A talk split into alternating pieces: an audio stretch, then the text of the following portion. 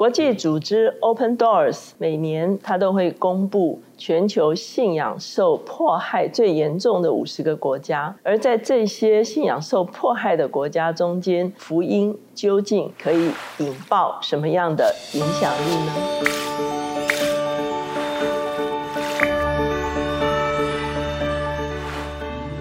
大家好，我是乔美伦老师。每周一次在乔氏书房和大家见面。今天我们的单元是快闪新书。今天我们所要介绍的这本书叫做《伊朗大复兴》，它的作者是沙利亚特博士，他自己是美国南加州大学电脑工程博士，之后他又在神学院读了圣经神学的博士。他有一个事工叫做伊朗生命事工，他以卫星电视每天二十四小时。每周七天，一年三百六十五天，用波斯语来传福音。他预估他可以向十九亿的穆斯林来传讲耶稣的福音。他们每天接 call in 的电话，那他描述那个电话闪闪烁烁，好像那个圣诞节的电灯泡一样。每天有数百万人收看他们的节目。这些人在这个信仰封闭的国家，他们没有办法聚会，他们没有办法大声的唱诗歌。这些卫星。电视成了他们唯一听见福音的管道。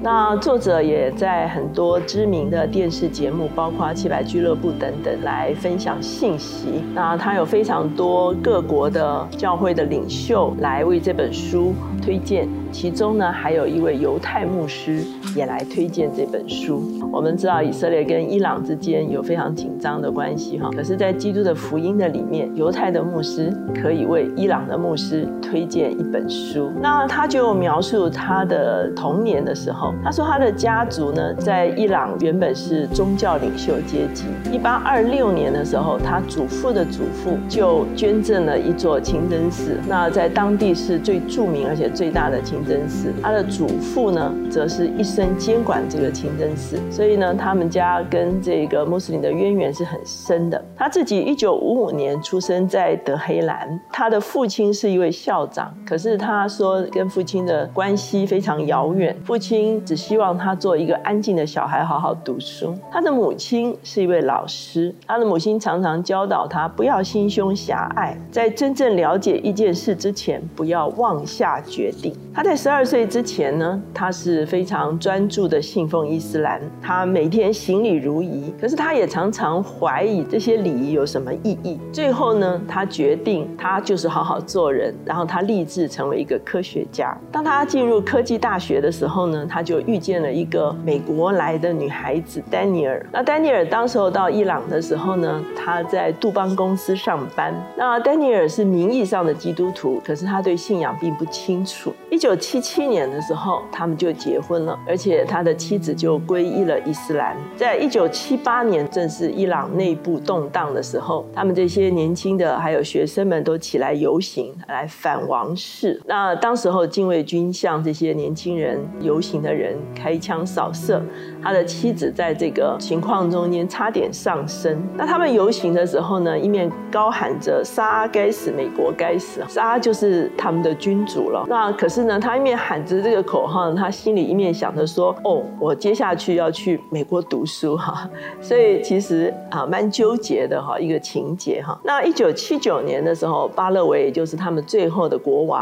就啊出离伊朗，那他们的宗教领袖和梅尼就开始接掌政权。那同时，一九七九年呢，也是他被录取了加州大学哈，所以他就跟他太太一起去了美国。那到了美国之后呢，他只有一个目标，就是他一定要攻读博士。他要找好的工作，他要买房子、买车子，那这就是他的美国梦。那可是呢，这个时候他的婚姻就开始触礁，他的人生非常的灰暗。这个时候他就开始重读《可兰经》。那可是，在读《可兰经》的过程中间，他最后的结论还是世界上其实没有上帝，就是有上帝也跟他自己毫无关系。那在这个过程中间，他也想到说，他为什么不来读读圣经呢？那个时候他就跟他太太借了一本圣经，哈，他就开。始读马太福音，认识耶稣。因为他们夫妻的婚姻关系破裂哈，所以他太太每天都加班加到很晚，为了要逃避回家了。那每天晚上加班的时候呢，有一个清洁工哈就很同情他，工作到这么晚就拿东西给他吃。那这个清洁工呢是一个基督徒，可是只会说西班牙文哈。最后有一天，这清洁工很清楚的用英文对他说了一句话：“耶稣爱你。”那这就是他妻子听到福音的一个时刻。那这个清洁工后来就邀请他们夫妇去教会，这个教会是英语跟西语双语的一个教会。那太太第一次去的时候就觉知信主了。那他过了两个礼拜之后呢，他也接受了耶稣。只是当时候婚姻问题还是没有解决啊，他们还是打算要离婚。可是知道圣经的教导是不要离婚，所以他们就还在等看神会怎么带领他们的婚姻。这个时候呢，因为他非常热衷的读圣经，所以他就决定开始要传福音。他当时候就问神说：“那伊斯兰呢？意思就是说，整个伊斯兰世界跟福音之间的关系究竟是一个什么样的关系呢？”那时候他常常会在街上发单张。那有的时候有些伊朗同胞经过的时候呢，就嘲笑他，甚至有人辱骂他，将来一定会下地狱。那就在这个七年中间，他建立了几间教会，因为他那个时候还在读书跟工作，所以这些教会都没有办法长久。一位去过伊朗的宣教士就开始邀请他担任一个广播节目的主持人，维持了六年之久。这个就是他开始进到影音传福音的一个契机。在伊朗的母亲知道他信主之后，非常的不高兴。那每次打电话都劝阻他在这个基督的信仰中前进。那个时候，他十六岁的弟弟也参加了一个圣战组织，然后被逮捕入狱哈，两年在监狱中间。在十八岁的时候，他的母亲忽然接到通知，要去为他的弟弟收尸哈，因为。他的弟弟已经被非法的处决了，那这件事情给他母亲非常大的打击。然后呢，他在美国，他也问神说，为什么没有垂听他的祷告？神就让他眼睛被打开，让他看见伊朗人真正的仇敌，既不是政府，也不是这些宗教组织，而是。背后的撒旦的力量，这个时候他就很清楚知道，他必须更强的祷告来为他的同胞的灵魂来征战。那他的母亲呢，也还是跟他说，世界上没有上帝哈，所以他跟他母亲在信仰的拉锯战维持了非常久。他在南加大硕士学位之后呢，就到橘郡的一个航天公司上班，同时呢攻读博士。最后他搬到圣荷西，在戏谷工作。其实这是一个人生非常成功的一个阶段。他们夫妇。就开始祷告说，求神把穆斯林带到他们生命中间，不断的祷告。结果呢，有一位刚信主的伊朗的夫妇建立了小组，他们就有机会来门训这个小组这些夫妇。三年中间，他们就增长到一百二十人哈，全部都是穆斯林。这么多人来因着他们的传福音信主，那个时候他就开始读圣经神学的学位。有一天，他坐在他的办公室哈，主就问他说：“你打算这样坐拥高薪一辈子吗？”所以他那个时候就。忽然间意识到上帝要在他生命中间有一个震动。过了没有多久，他的公司裁减预算，就把他的这个单位给他裁撤掉了。所以呢，他就离职。那他另外呢，就开始建立教会。七年中间快速的成长，可是即便如此，在这个过程中间呢，他的教会也起了一些纷争。那最后他的教会请他要离开这个教会。他非常痛苦的过程中间，他在意象中间看见了一个连绵的山丘，山丘上面有几百万人，眼睛非常焦虑的凝视着他，充满了渴望跟恐惧。所以他就很清楚知道，神让他不只是牧养一个教会，让他的眼光能够望向。广大的穆斯林，几个月之后，他的教会又重新请他回去哈。那这个教会非常需要医治，所以他两年中间不断的来医治这个教会的一些伤痕。最后呢，这个教会开始快速的增长，每六到九个月会增长一倍。到了二零零三年的时候，他已经有了五间教会。可是有一次，他梦到他自己穿着黑色的燕尾服哈，好像要去赴宴，他就意识到说，这好像是他离世的时候。可是呢，他忽然间听。见主对他说：“你完成了我对你的的托付了吗？”他就羞愧的回答说：“还没有。”所以他就很清楚知道神对他托付不只是建立教会、牧养教会、牧养已经到美国的信主的穆斯林，更是要向广大的穆斯林世界来宣教。所以一九九零年，他们啊申请公共电视的免费的。播映权开始在街头录影。一九九九年的时候，主说要打击波斯的魔军。哈，我们知道但以理书里面，但以理在意象中间也看见波斯，就是现在的伊朗有一个很大的黑暗权势哈。他从两千零一年的时候，那时候刚好就是九一一事件，在这个事件之后，很多的频道就主动找上他们来录制节目。二零零一年十二月的时候，他就开始了能够向中东还有向欧欧洲用他们这个伊斯兰人懂得语言来向他们传福音。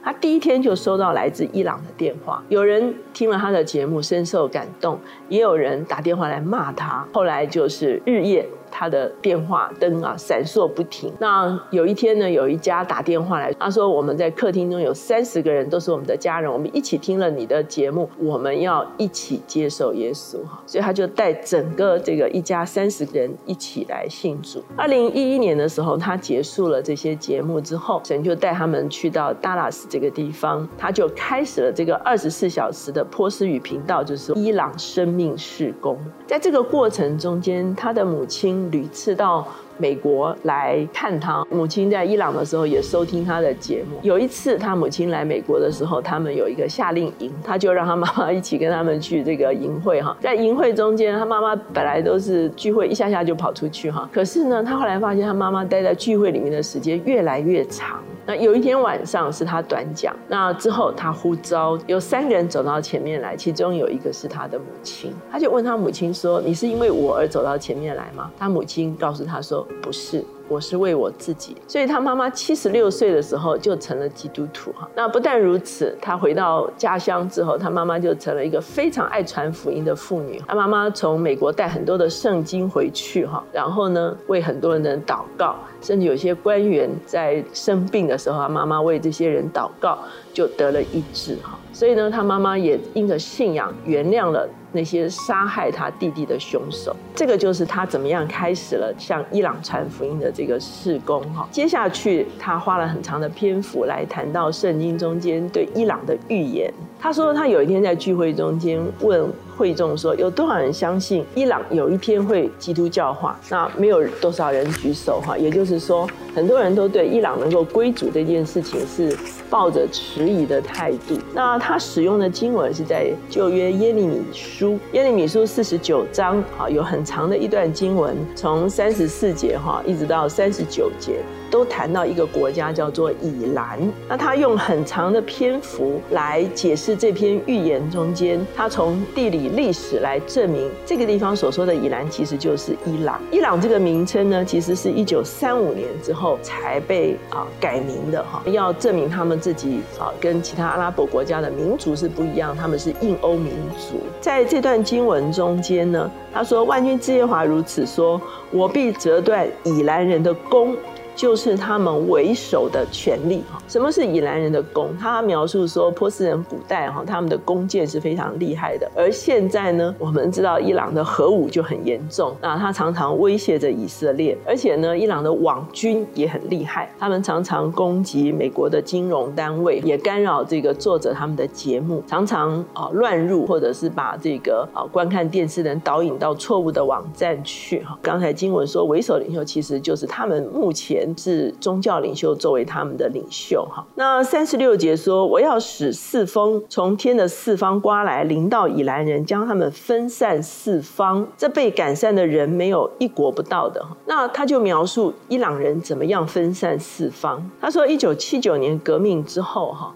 这个出走潮就没有停止过，一直到现在，全球有八千万伊朗人，其中有六百万是在境外的伊朗人，非常高阶的人才呢，纷纷的外流，每年有十五万青年离开伊朗。当政府知道有些人成为是基督徒的时候，他们也驱离这些基督徒，不让他们留在当地发挥影响力。在这些预言中间呢，其实就是在预言上帝会击败伊朗的黑暗势力，这些黑暗势力。从拜火教一直到现在，一九八零年的时候，宗教凌驾一切，但是现在呢，开始渐渐瓦解。那伊朗政府二零一一年开始正式的逼迫基督的教会，而且呢，在这些过程中间呢，我们看见啊，从二零一零年开始。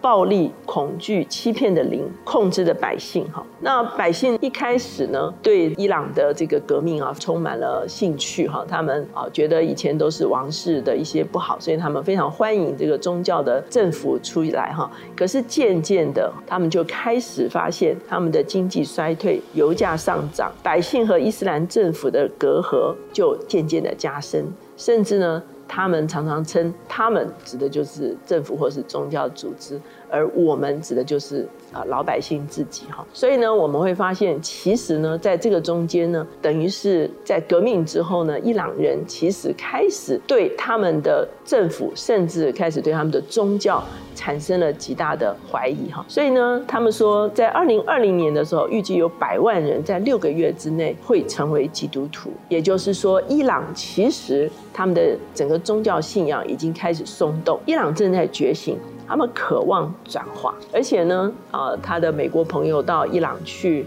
访问的时候，他说在一个 hotel 里面哈，有一个柜台的小姐就问他说：“你是美国人吗？”他说：“我是美国人。”他说：“哦，太好了，你是基督徒吗？”小小声说：“我是基督徒。”然后那个柜台女生就很大声说：“那你可不可以给我一本圣经？”所以后来这个美国人就弄了一本波斯语的圣经给这个柜台小姐，他偷偷的包起来给这个柜台小姐，这个柜台小姐就举起来跟所有的员工说：“你们看，他给了我一本圣经哈。”其实意思是说。他们其实是非常渴望而且非常欢迎的。作者在最后的时候，他也提到，他有一次在土耳其教导伊朗的青年领袖哈。我们知道他们是没有办法在伊朗做这些培训的工作，所以他们很多人去到了土耳其，他也去到土耳其哈。他说他们每天晚上上课到十点钟，学生下课之后继续彻夜祷告，甚至敬拜，甚至跳舞哈。那最后一晚的时候。他进来他们的宿舍，打断了他们的跳舞，然后他说：“我要跟你们谈谈最后一刻，最后一刻就是逼迫。那为什么呢？因为第二天这些年轻的领袖们就要回去伊朗了。那所以他说：我要告诉你们，你们回去所面对的会是什么样子的情况。其中有一位学生回答说：当我们还是穆斯林的时候，尚且为遥不可及的阿拉而死，何况如今为这位亲密又慈爱的真神？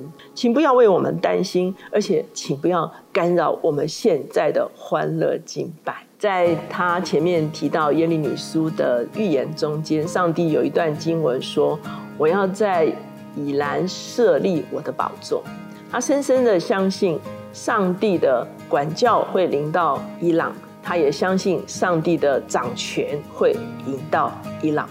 我们知道他继续他向啊伊朗人的电视的施工，我们也放在祷告中间。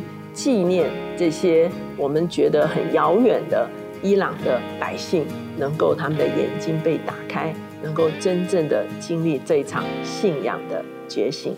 所以今天这本《伊朗大复兴》就介绍给大家。